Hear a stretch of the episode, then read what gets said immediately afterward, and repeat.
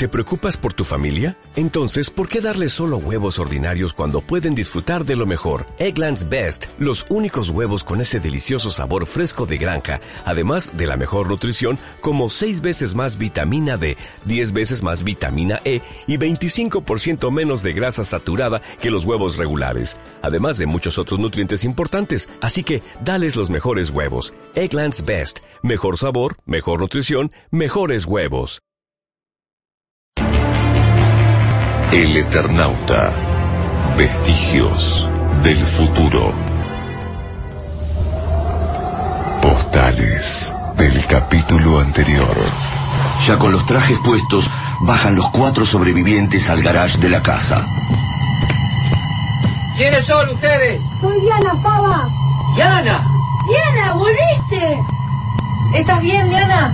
¿Qué te hicieron? Son amigos, Elena, está todo bien. Estamos organizando la resistencia. Desde uno de los camiones se escucha una orden optimistamente aterradora. Atención, vecinos de Villalita. Es necesario reunir el esfuerzo de todos los sobrevivientes para rechazar al invasor. Vengan hasta el camino centenario. En los camiones les daremos trajes adecuados y armas para organizar el ejército de liberación.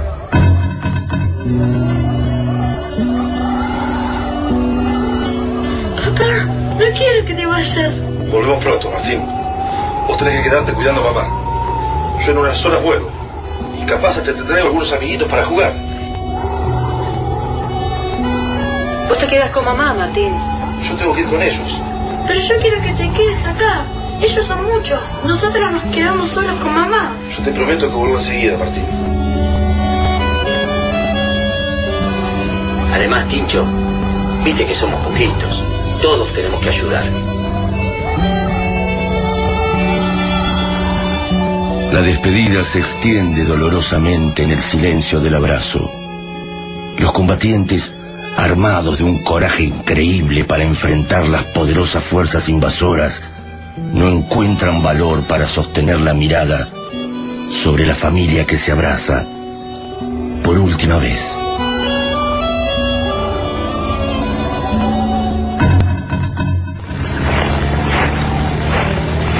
Va a ser muy difícil vencerlos, Juan.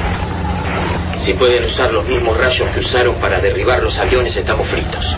Ah, y además, entre nosotros hay muy pocos que sepan disparar. Teniente Salvo, ahí arriba del distribuidor, algo se mueve. ¡Son ellos, los invasores!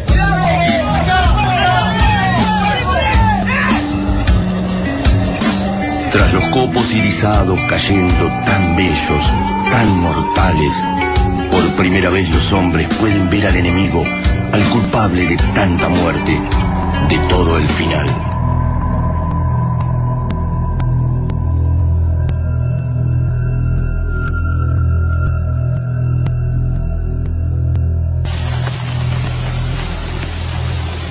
No recuerdo las etapas de mi regreso entre los polvorientos y húmedos hipogeos. Únicamente sé que no me abandonaba el temor de que al salir el del último laberinto me rodeaba otra vez la nefasta ciudad de los inmortales. Nada más puedo recordar. Ese olvido, ahora insuperable, fue quizás voluntario. Quizás las circunstancias de mi evasión fueron tan ingratas que en algún día no menos olvidado también, he jurado olvidarlas. Jorge Luis Borges.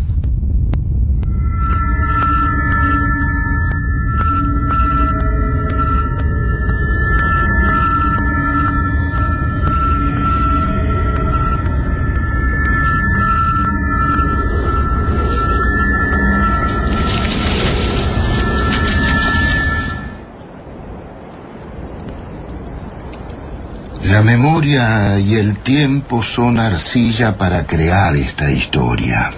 El barro fundante que nos alerta de lo que vendrá. Construir este relato se ha vuelto en esta noche una tarea afiebrada. El Eternauta recuerda, cuenta, piensa.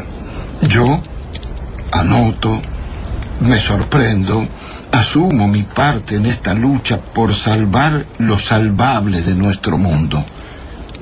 No es este un radioteatro, es un mensaje cifrado de este modo para que llegue a todos los hombres y mujeres que puedan aceptar el desafío de cambiar el futuro.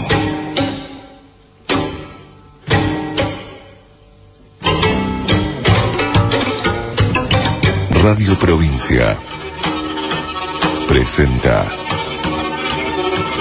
El Eternauta. Vestigios del futuro. Un desafío de historieta radial. Sobre la obra de Héctor Germano Esterger. Capítulo 7.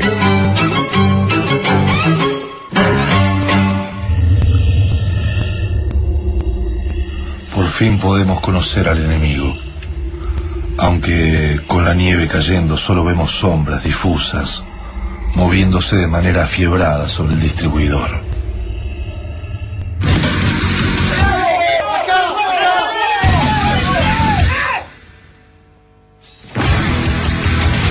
Pero dura solo un instante el impacto de los hombres frente al invasor. El tanque que encabeza la columna de sobrevivientes abre fuego iluminando el atardecer.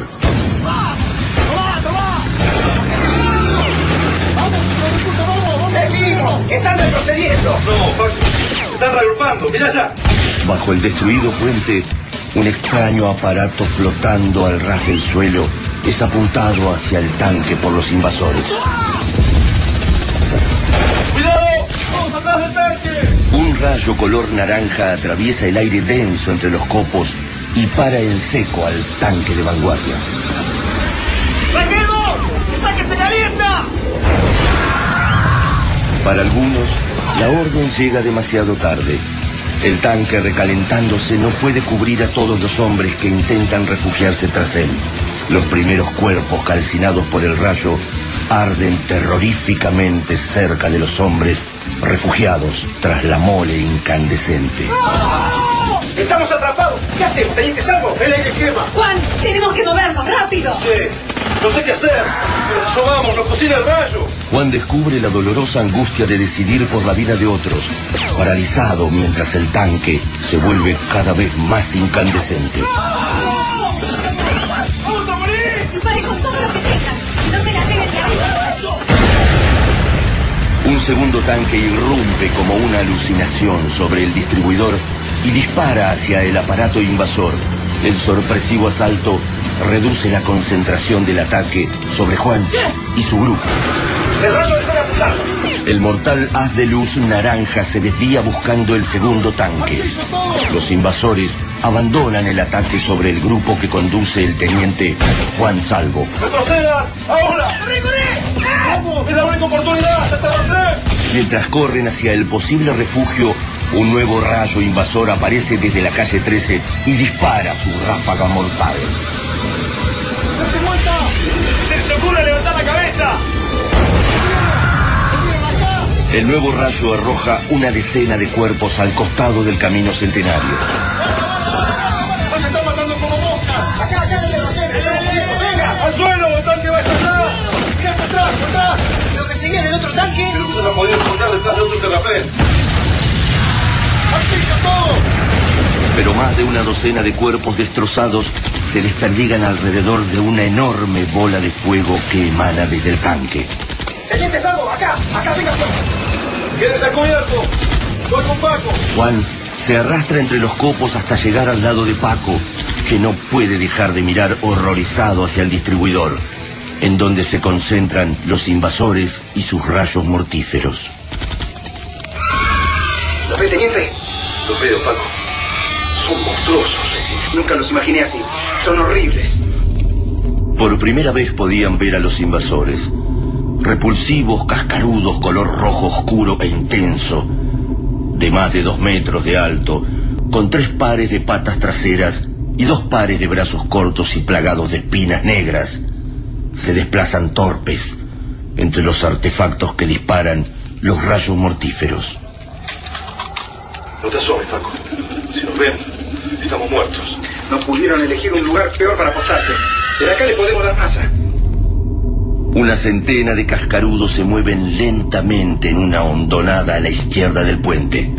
El crepúsculo es profundamente triste de colores y frío, mientras la nieve mortal sigue cayendo. Cuando estaban arriba del distribuidor tenían dominada la entrada. Ahora de abajo podemos darles. Pero con nuestros rifles le haremos algo. Seguro que sí. Mirá esos tirados ahí. Algunos reventaron con el cañón del tanque, pero otros fueron los tiros. Paco apunta sigilosamente su fusil hacia el grupo de enormes insectos. Prepare su rifle, teniente. Por lo menos una docena bajamos. Pará, Paco. Venimos bien el ataque. Si venimos muchos y por sorpresa, podemos bajarlos a todos. Y es una idea, teniente. Juan vuelve hacia las posiciones de retaguardia. Agazapado y satisfecho por la aprobación de Paco, su plan es modesto, pero por primera vez justifica su jefatura frente al grupo de milicianos. Elena, Martín,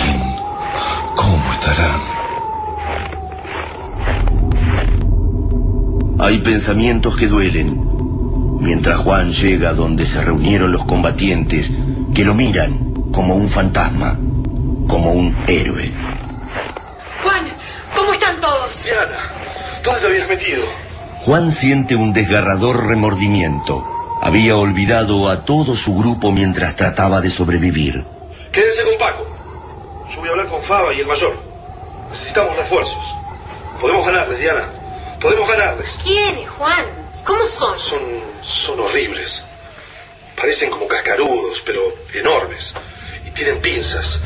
Y una boca. Pero, pero créanme, podemos ganarles. Tenemos que estar tranquilos. Teniente, Teniente Salvo, ¿a qué hora comenzó el primer enfrentamiento? ¡Juan! ¡Acá, Juan! ¡Estás bien! Creímos que habían caído. Fue una paliza, Faba. Tienen armas muy superiores. Y son muchísimos. Murió más de la mitad de los nuestros. Pero tenemos una idea. Acá estábamos pensando cómo seguir. Quizás podamos avanzar por el otro lado de las vías y llegar a La Plata por la 122. Yo creo que lo más sensato sería retroceder. Lo único que tenemos que hacer ahora es proteger a los que pelearon por todos nosotros. Hay más de 30 hombres regalados cerca de los cascarudos. Tenemos que luchar. Y podemos ganar.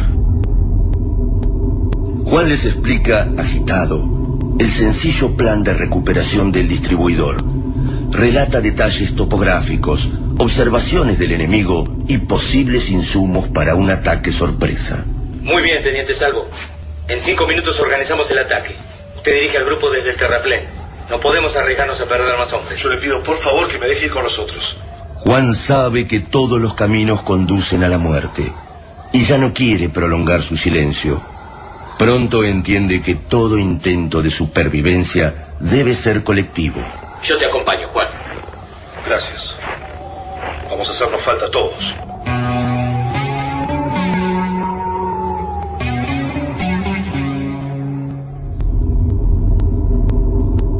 Unos minutos más tarde, el terraplén desde donde los cascarudos son blanco fácil hierve de actividad frenética. Que nadie haga ruido. El ataque debe caerles por sorpresa. Desde lo más alto del terraplén, Paco no ha abandonado su posición y mira a los cascarudos horrorizado. Casi no se movieron desde que se fue, teniente. Solo esos dos. Se están comiendo a sus caídos. Se devoran entre ellos, son patéticos. Bueno, mayor, de donde ellos vienen, tal vez sea común, hasta honorable comer a sus caídos en combate. Pero cállese, Favali. Falta que le caigan simpáticos ahora. Hombres de acción, dominados por el miedo, por el odio, por la desesperación. Todo listo, mayor. Los morteros están asegurados, las bazucas apuntando tensas, los combatientes preparados con las granadas estrujándose entre las manos sudorosas. El frío de la tarde concentra la espera. El estallido de los morteros será la señal para todos los demás. Concentren el fuego de las granadas en los lanzadores de rayos. Los otros disparen a discreción sobre los cascarudos. La tensión crece hasta hacerse insoportable, hasta doler en las manos, en los huesos, en el alma. Todo depende de la exactitud de la primer descarga. ¡Ahora, fuego! ¡Ahora! ¡Al ataque, carajo! Y los hombres saltan de sus escondites para descargar la furia, el terror, la angustia sobre los cascarudos sorprendidos.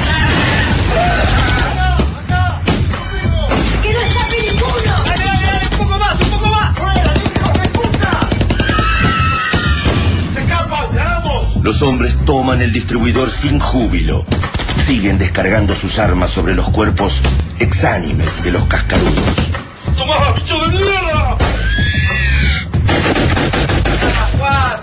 ¡Ya está! Juan vacía su cargador encima de un cascarudo abatido.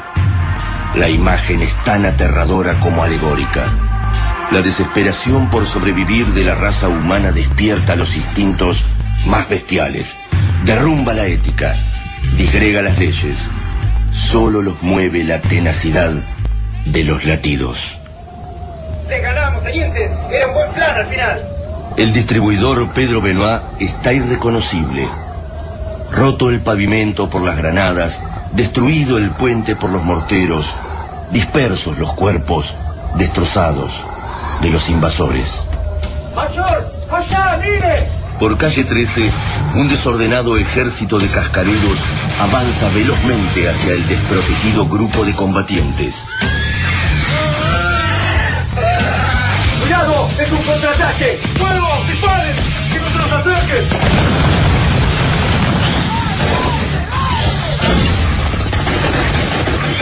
Muchos invasores caen. Los disparos los hacen caer violentamente, destrozándose al rodar por el asfalto convulsionado. Pero otros llegan hasta el grupo de milicianos y saltan sobre los humanos aterrados.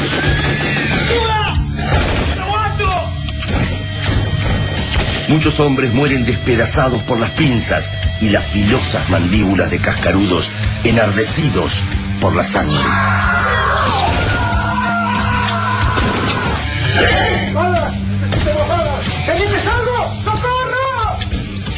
Paco, el mecánico de Mafisa, puro valor y corazón, tiende el fusil con los brazos extendidos, tratando de detener las criminales fijadas de un cascarudo que lo aplasta con sus patas espinosas. ¡Aguantá, Paco!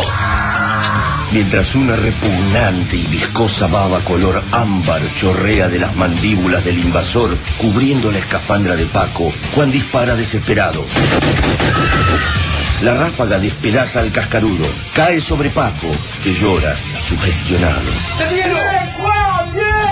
¡No son tan bravos, che! No, Amaya, está aquí en un operativo de distracción. Mirá allá, en la 520. ¡Cuidado! ¡Nos van a carbonizar a todos! ¡Falta! ¡Rápido! Los hombres se dispersan despavoridos, huyendo, agitados tras las máscaras y los trajes aislantes.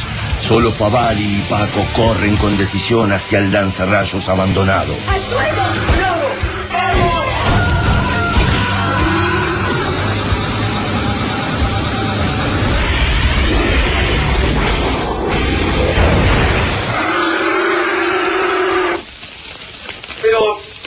Ser.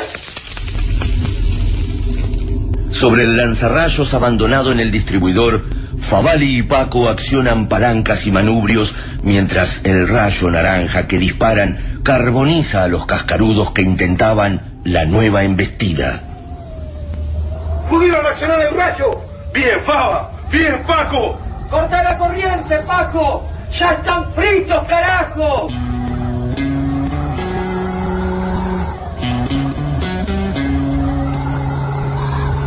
Usted es excepcional, Favali. Solo una mente brillante pudo comprender en tan poco tiempo el funcionamiento de este aparato capturado del enemigo. ¡Le ganamos, carajo! ¡Y no son tan bravos, en serio! Es cierto, mayor. Los hemos matado a montones. Tenemos que avanzar sobre la ciudad entonces. Tenemos que aprovechar la fuerza que nos dio esta victoria. No creo que tengamos que ser tan optimistas. Miren lo que llevan los cascarudos en la nuca.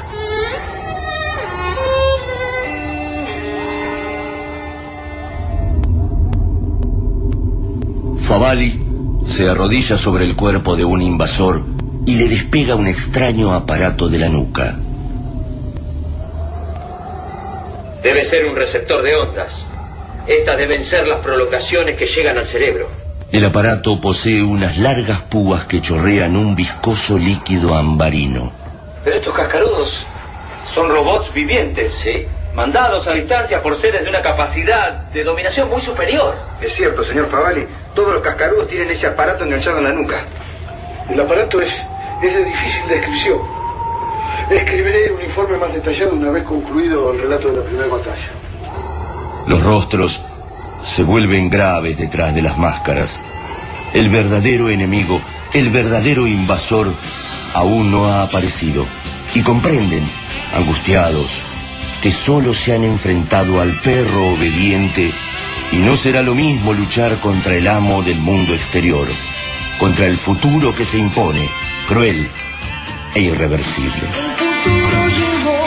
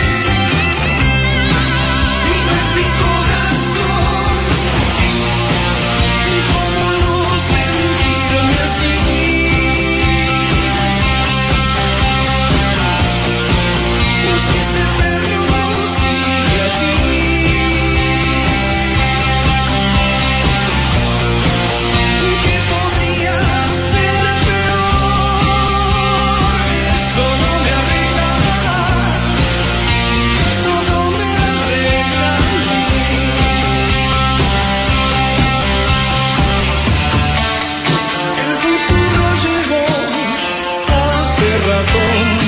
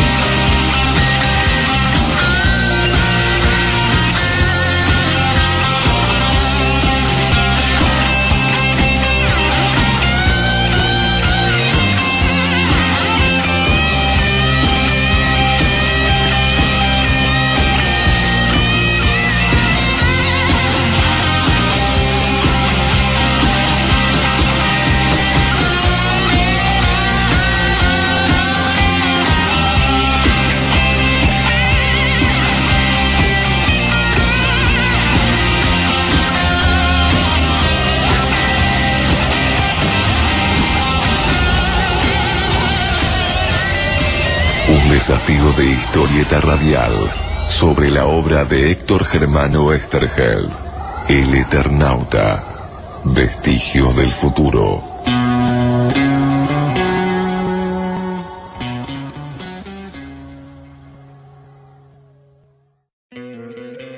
¿No te encantaría tener 100 dólares extra en tu bolsillo?